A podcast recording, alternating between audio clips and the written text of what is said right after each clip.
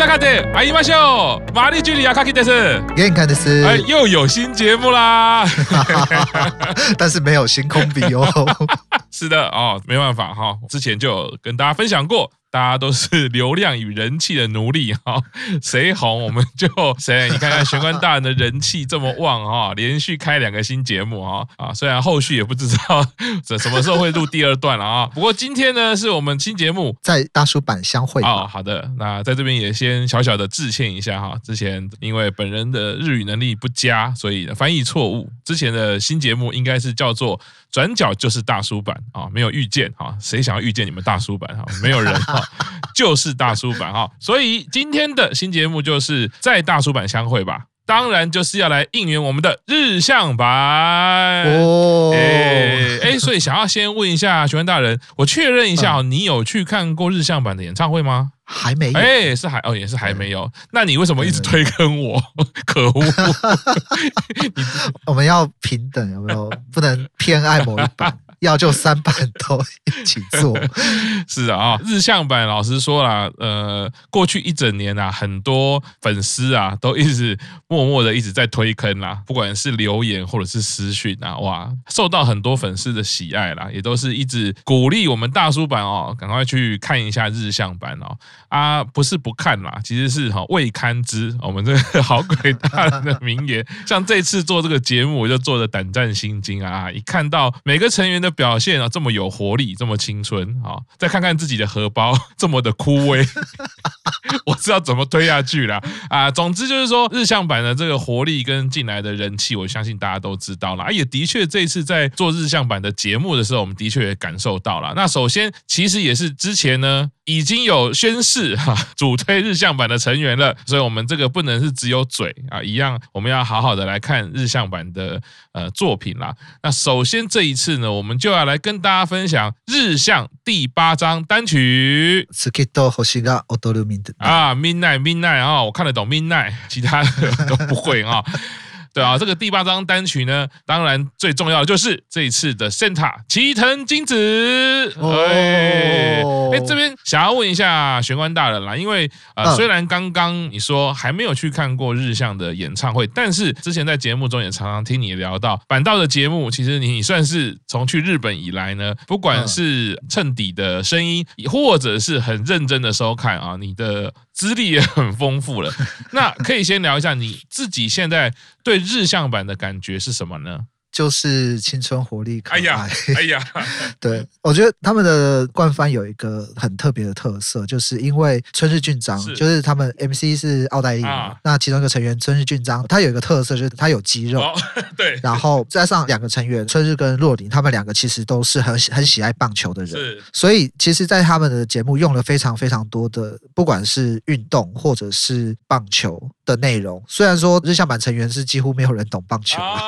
可是。他们会用很多这种东西在在节目里面，所以真的会有一种印象中，就是哎，日向版好像常常在办运动会的感觉。哦，他们会打躲避球啊，然后会就是在那种挑战上面是有很多那种体力的东西，然后常常会叫春日出来当大魔王。我记得印象最深刻是他们做过那种 Sasuke 极限体能王，他们有做过简易版的极限体能王。哦，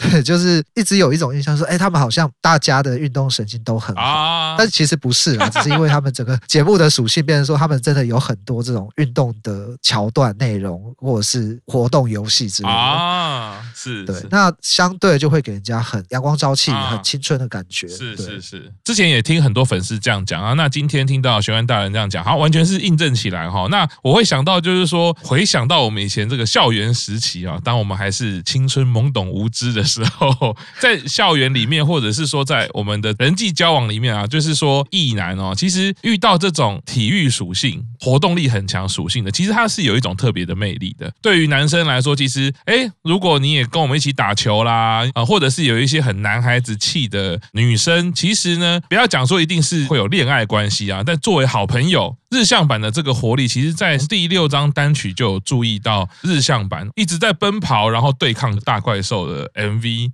其实那个活力感就真的是还蛮强烈的。那也仅止于看到大怪兽，我就不敢再看下去了。看下去未未堪知吗？对啊，这么青春有活力又可爱的孩子，这张单曲呢，真的第八张单曲不看不行啦。因为其实前面一开始是注意到齐藤金子啊，已经很多人在推坑了。他因为呢，也在 MTV 的演唱会有一个个人的演出嘛。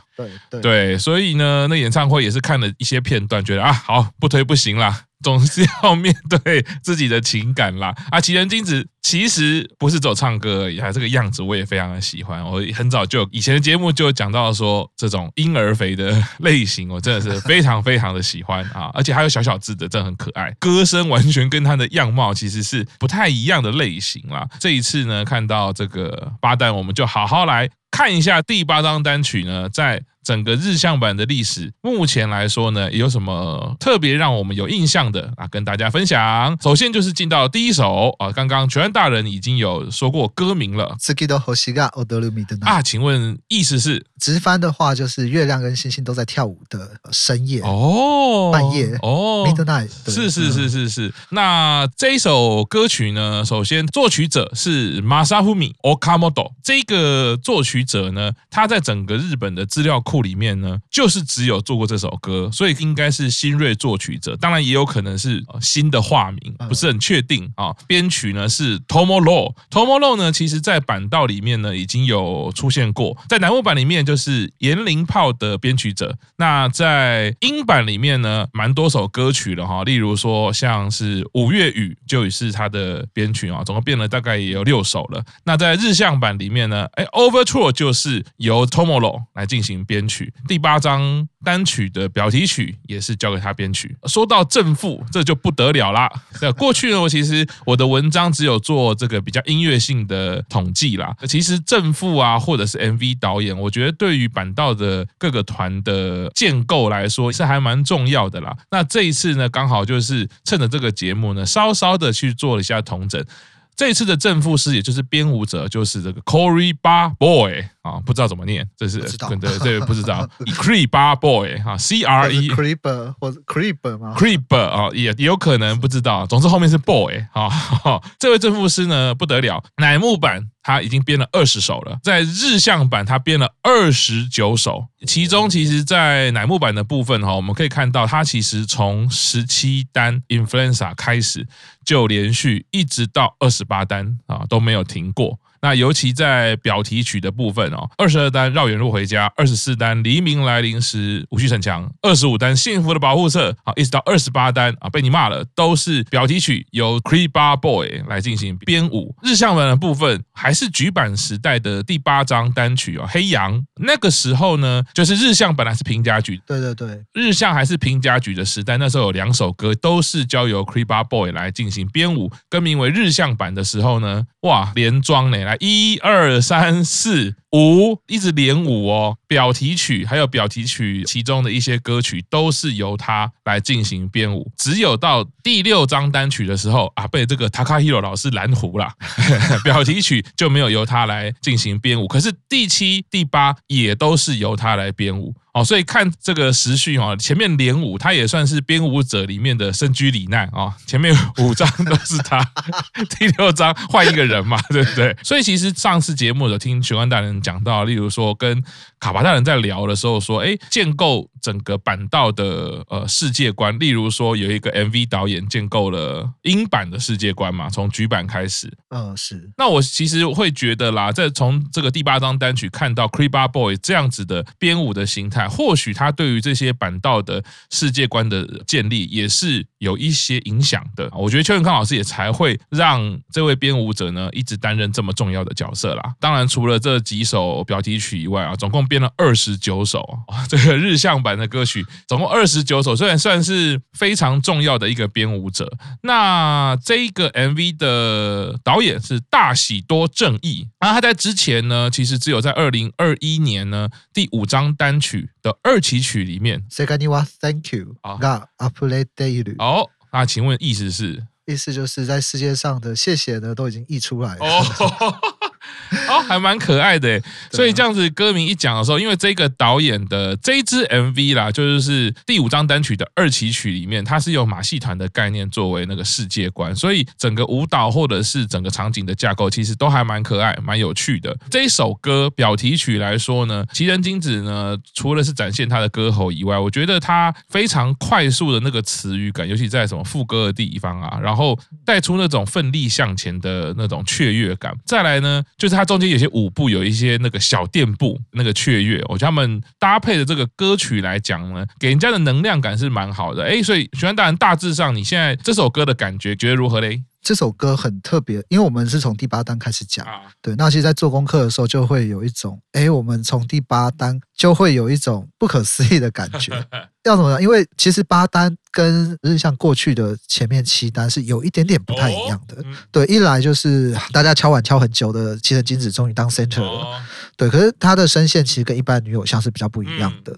对，再来就是其实日向版过去的歌词都有比较多的小情小爱的部分，小女生可爱的幻想的部分。对，但是齐藤京子他自己在上节目的时候，他自己说这一首歌是日向版过去从来没有过，它里面包。包含着很多讯息的一首歌。嗯嗯嗯对，所以那时候在做功课就想说，哎，我们从这时候开始讲，其实如果说我们要来很认真的去比较三个板道的话，其实从八单开始是一个很不错的起点啦。我自己觉得，因为我们就可以把所谓的就是歌词中充满了小女生的幻想的这一点抽掉，真的去看说邱元康老师他在打到三个板道的时候，到底是给三个板道什么样的性质？嗯，是对。其实金子他，因为他也是第一次当 center，可能也不是很晓得说当 center 要。做些什么？对，我记得他在上有一个节目的时候，就是他自己一个人上，嗯、就是以 center 的身份去节目上面，然后算是做单曲宣传。嗯、那时候节目他们可能在讨论一个情境，大概是说什么吃早餐或吃中餐之类的吧。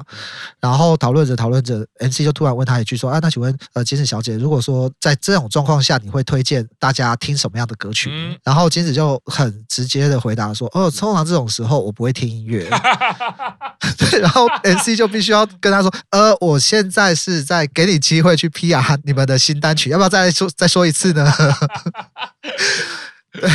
对，是 也没有剪掉，就这样子直接放松，对，很可爱。对，但是他就是很认真的讲说，呃，这一首歌是跟过去一个比较不一样的作品。对，那如果说我认真再去看过去的歌词，会发现，哎，真的是，如果说我们单就歌词来看的话，你会觉得，哎，好像有一点点英版的感觉。哦哦哦，真的是有一些那种跟现实、跟现实社会在拔河的东西，是那种心境在里面。是，因为我因为我自己看整张单曲，其实我也觉得。这个表题曲，它好像从图像的语言上来说是有一些不太一样的建构。那这边就好奇，想要问一下许愿大人，刚刚有讲到说，哎，歌词，那这首歌的歌词大致上是在讲怎么样的世界观呢？歌词上其实大概就在讲说。我自己的解读是说，哈，我们可能从学生时期可能会看很多的大人世界的东西不顺眼哦，就是说，哎，你怎么会这样子？如果我以后成为大人，我一定不要成为这样大人。可是当他真的慢慢渐渐长大之后，嗯，真的进入社会，会发现你在很多的时候必须跟社会妥协，然后自己的梦想会慢慢不见。对，所以我觉得这一首歌，邱元康老师他其实在这首歌又是一首让我很佩服的歌词啊。基本上它可以分成三段，两个面向，一个面向是现在现实生活现实的场景，另外一个面向是过去的心境。嗯嗯，对。然后第一段就是说，哦，那在新月都在跳舞的夜晚，我们翻过了围墙，回到了过去的过去的校园里面。再来就是进入到说，哎，我们其实过去在这个校园里面，就是每天就是大喊着放我出去啊，然后敲打着玻璃，希望能够把玻璃敲破，从这边逃出去。对，然后再来讲说，可是我们。现在是不是对于过去我们那一些呃看不顺眼的东西，或者是反抗的大人们啊，嗯，都已经慢慢的顺从他们了，嗯嗯，嗯好像有点这种感觉，是不是？就是、嗯、虽然我讨厌这个世界，可是我还是顺服于这个世界。嗯嗯、第二段他又回到这个校园里面，就说那那他们就躺在校园的操场或广场上面，然后就一边躺着一边等待着黎明的到来。哦，然后当然又回到了过去的心境上。嗯那我们过去的一些梦想，一些什么东西，是不是就这样子慢慢消失不见的？嗯、那现在如果下定决心，愿意去做，然后不怕犯错的话，是不是还来得及？嗯，对。所以最后一段这首歌的 bridge 的歌词就是说，哦，他们就爬上了逃生梯，嗯、然后到了屋顶，然后看到了那个太阳升起。哦很漂亮的，我觉得邱元康老师他真的很厉害，就是说他利用这样子很现实的场景，但是去带入说这些可能我们从过去青春期一直成长到一个社会人，然后心里面对这些社会的规则或者是对社会上的各种不顺心的事情的种种反抗。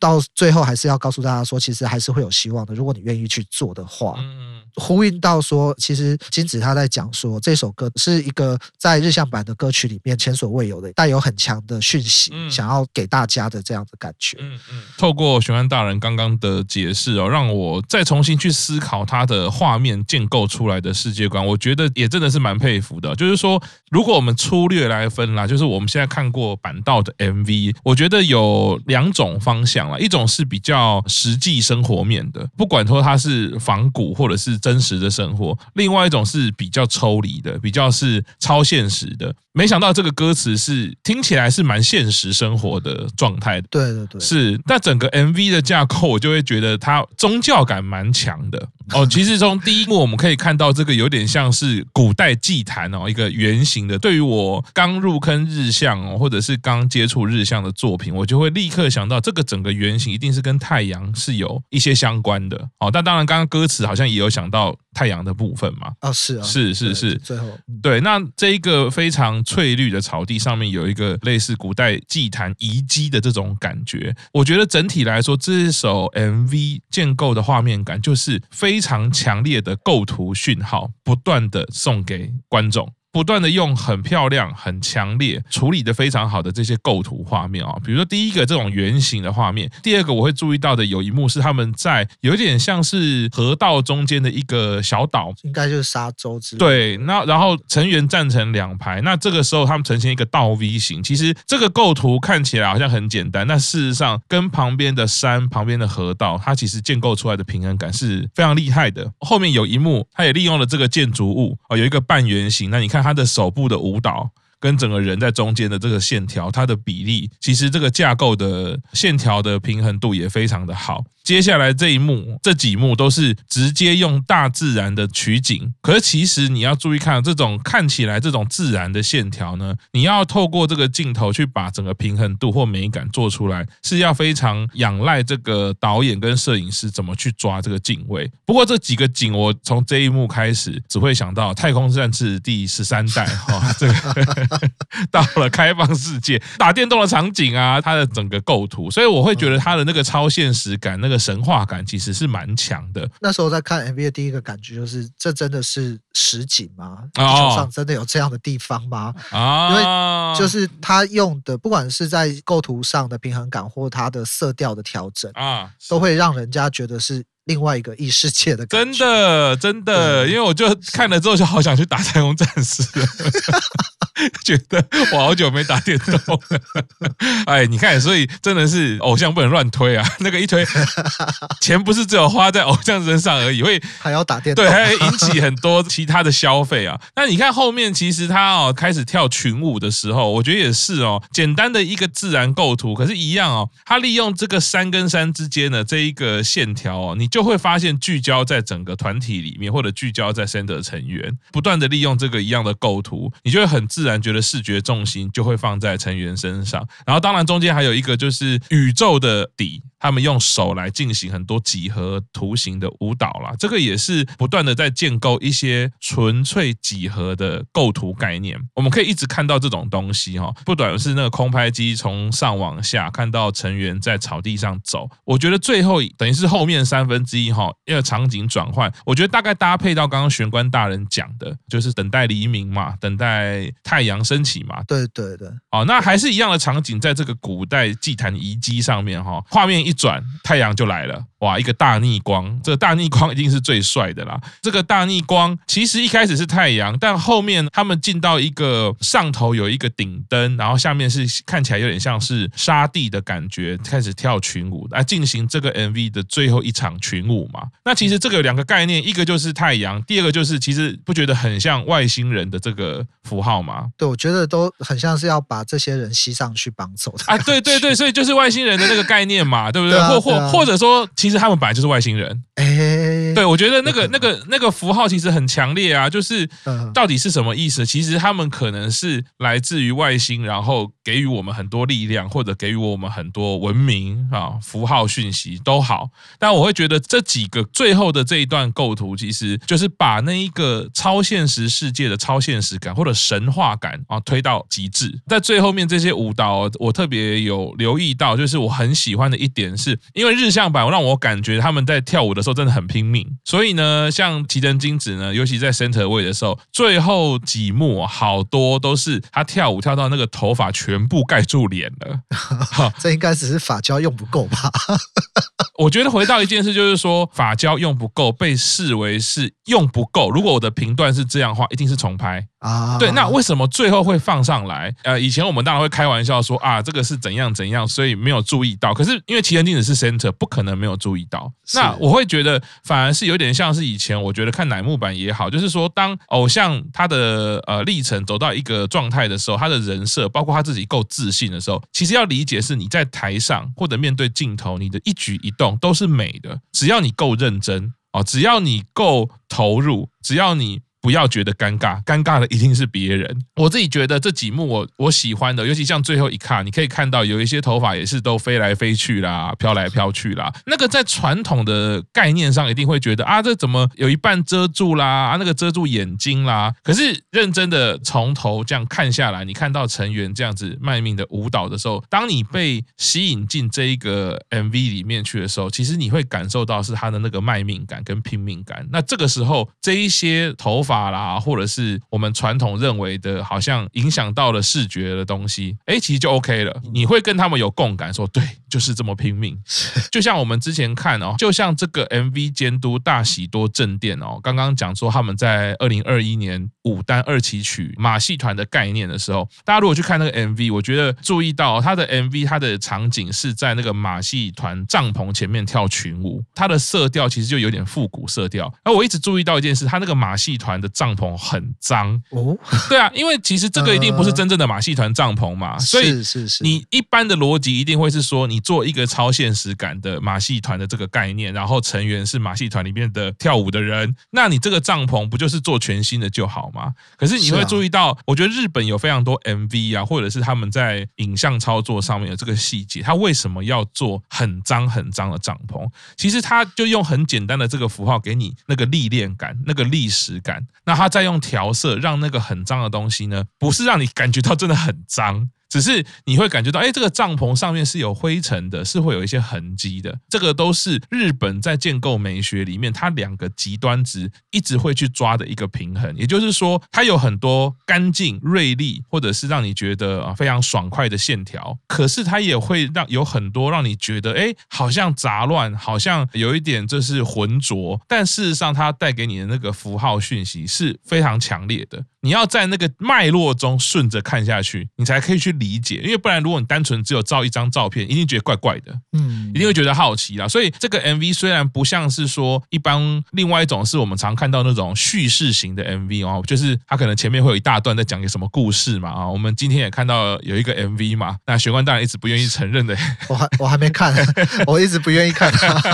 对，就是有一种啊，今天就是因为我们的斋藤飞鸟的毕业单曲的表题曲 MV。已经出来了，那玄关大人这个至今不愿意承认啊，但我们也可能会从善如流。这接下来要发布，我们大叔版拒绝相信斋藤飞鸟要毕业了，我们要质疑邱元刚老师。对啊，是花花都还没毕业，飞鸟怎么可以先毕业呢？是的啊，总之我觉得就是我们大致上可以看到这两种类型的 MV 的话，像日向八单是属于这种比较超现实的，但里面依旧有很多这种日式的极端值的美学去建构在这个里面，而、啊、我非常喜欢看到这一块哦，看起来线条很单纯，然后很极简也好，或者是说它的那个对比对称构图都抓得非常的精准，可是就有一些哎很自然，但是它其实是让人家有生命感的东西。我觉得这个是不管是导演也好，或者是整个影像操作上来说，都会让我印象蛮深刻的部分。是啊，我觉得这个 MV 的影像操作其实真的是很厉害，嗯，尤其我认为他在那个色调的调整上啊，所以必须要好好呼吁群马县政府，群马县政府麻烦这一支 MV 好好的把它当做你们群马县的观光推广 MV 啊，所以所以所以你查出来了，是真的有这个地方就对了，一个是天文台，一个是水库，都在群马县。哦，受感受感受。对，其实都是有点难去的地方，可是真的是这支 MV 出来之后，开始这两个地方有一度询问度还蛮高的，就是当那两三天在推特上面，是其实蛮多人在审到底这个 MV 的场景在哪里，是是，对，甚至天文台好像也有主动 PR 说，他们真的是来这边拍 MV，然后还有秀他们的签名版。好，是，对，好，那我们先休息一下，稍后继续听大叔版公式中。